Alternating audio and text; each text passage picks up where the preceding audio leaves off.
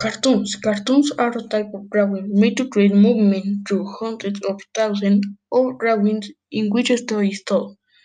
Cartoons were born before cinema itself. Their pattern is attributed to the French visionary named Émile Reynaud. He took the illusion of drawing in movement to the 3D heights, combining spectacle with drama. At a time when animation was little more than an optical trick to demonstrate scientific theories and entertain children. Thanks to the animation, many artists came to light, as is the case of Walt Disney, with whom began the so-called Disney era. We could dominate in 30s and 40s with Mickey, Donald, and Pluto, and the success of the cartoons in 1928 they achieved great success with the first Mickey Mouse movies.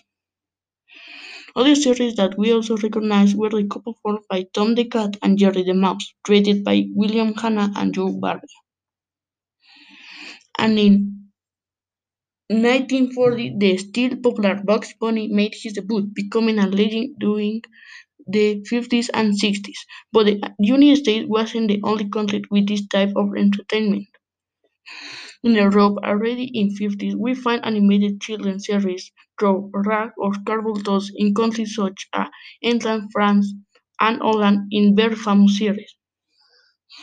With the popularity of cartoons, many other countries joined this entertainment, as is the case of Japan with anime, which is a mixture of traditional Japanese cartoons and American comic.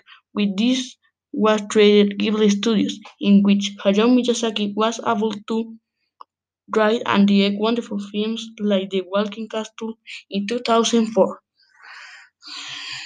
With the advance of technology, the animation was improving. Thanks to this, Disney released the first computer-animated feature film in 1995, which is Toy Story. And with this film began to produce animated films and series thanks to computer, as is the case of Final Fantasy, which was created with computer and virtual actors resemble humans.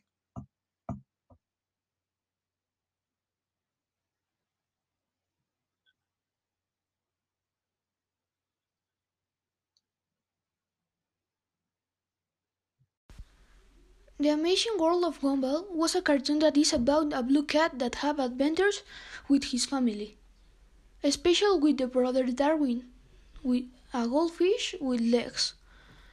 They have also special friends because his friends were a banana, a rainbow boy, a T-Rex, a ghost, a robot, and a flower. They have a father that is like a pink rabbit. The mom was a blue cat and the sister was a pink rabbit too. Yoshinki Pandora was an anime made by Netflix that is about a world of chaos. Explosion of a machine made by Leon that made the animals evolve to monsters called Brai. The Brais was giant animals that can be more powerful with a generator that is called Dark Pulse.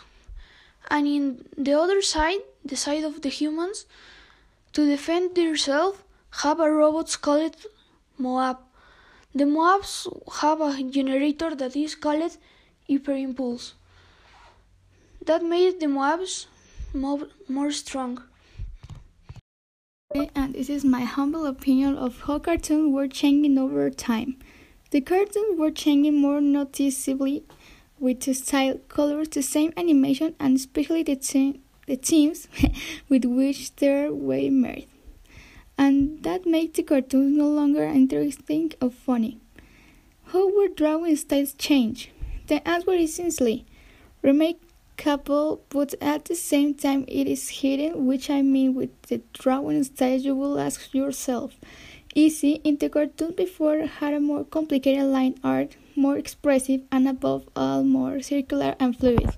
The caricatures of now have a simpler and more grotesque style, a very small and thin line art, almost impossible to notice of so small that it is, and with a much more square drawings, and with many curves.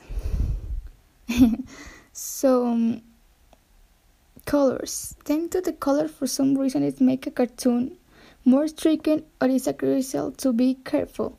The cartoons of before always used the colors in the middle of the color palette, neither so shrinking nor so dark, always at the midpoint, which is not the same with, with the caricatures of now, always with colors so saturated that they come to the match to be with those with tones.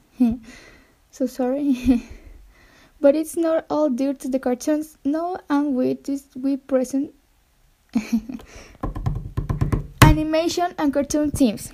Cartoons have always been interesting to everyone, but there's something that the cartoons of before didn't possess.